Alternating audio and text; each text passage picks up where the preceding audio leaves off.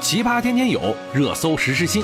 欢迎收听《热搜有话说》，我就是打开天窗说亮话，帮你蹭热点的。想要好声音，马上就有好多的应届生毕业了，应届毕业生找工作的问题也就来了。但是你们知道吗？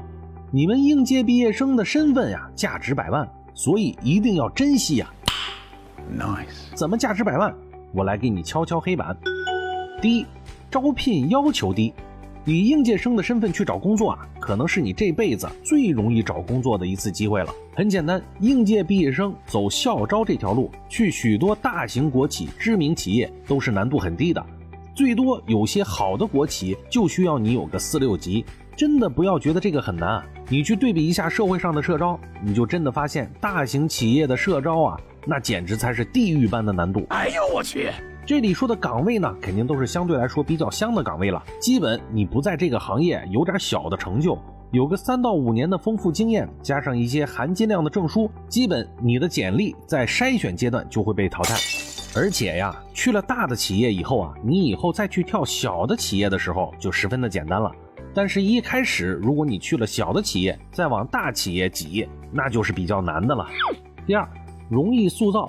因为实际上啊，现在的绝大多数工作都跟技术、阅历其实也不大沾边儿，所以呢，大学生包括研究生和硕士啊，其实能够接触到的工作，更需要的是你要年轻，要有很好的接受能力，要有激情，能够服从安排，最好呢就是一张白纸，因为白纸一张啊，没有什么历史包袱，更容易被塑造，也更好使唤。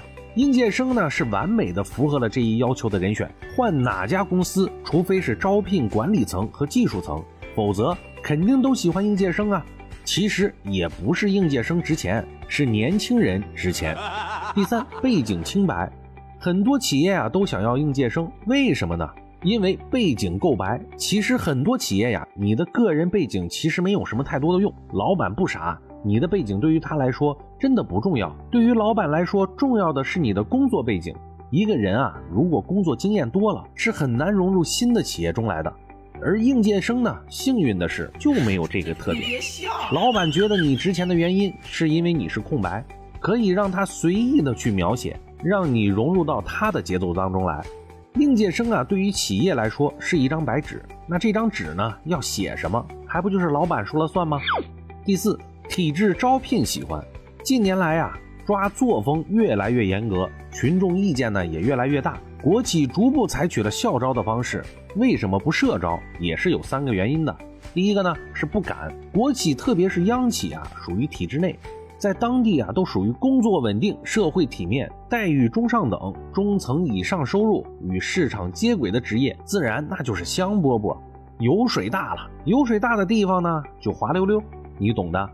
如果放开社招，因为招聘条件很难量化，而且很难委托第三方招聘，所以呀，七大姑八大姨挡都挡不住。在监管之下呀，在群众雪亮的眼光之下，企业管理层只能关闭社招的大门。毕竟校招，学生都是一张白纸，可以设置基本条件，学历、专业、成绩、证书都是可以公开的，可以委托第三方进行考试。第二项呢，就是不让国企啊，特别是央企，基本都属于国资管理。央企在地方的子孙公司啊，可能还是双重管理，一般实行定编、定岗、定员、定资四定机制。你招聘多少人，给多少工资，都是上级核定的。比如我们企业实行的绩效挂钩的招聘机制，上级按照我们的 EVA 核定新增人员数量和工资总额。为了管控。根本不会让你社招，只允许校招。第三一项呢，叫做不能。国企呢也想招成熟的人才啊，尤其是企业内部没有特殊专业人才，就只能面向社会招聘。从社会招聘成熟人才，市场价格都比较高，招进来之后啊，对内部人员冲击很大。比如说，有一些国企呀，包括一些央企，都探索过全球公开招募职业经理人，人家年薪都是上百万啊。招进来以后，基本都是水土不服，玩不下去。你想想人性嘛，你年薪三百万，指挥年薪二十万的中层，人家肯定都不愿意配合嘛，羡慕嫉妒恨的。很多社招的结局都是失败的。那应届毕业生的身份为什么特别重要？应届毕业生啊，是专科大三毕业，本科大四毕业，研究生研三毕业，这一个阶段就叫做应届生。学校会发三方协议或者就业协议书，让你去找工作。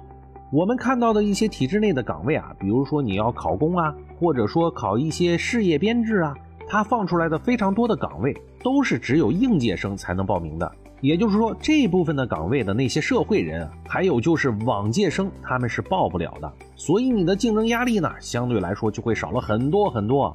另外一点呢，就是现在还有蛮多的城市啊，都在搞人才引进政策，只要达到要求的应届毕业生呢，就会给你非常多的就业补贴，而且可以直接帮助应届生进行落户。也就是说啊，你可以拥有这个地方的户口，那这个户口呢是非常重要的，就直接决定了你在这个城市之后的一些福利政策以及一些子女上学的问题。那如果你是往届生想要落户，那这个流程和要求就比应届生会高的可不是一点半点了。所以还是要珍惜应届生身份，好好利用，不要浪费。今天就说到这儿了，我们明天见。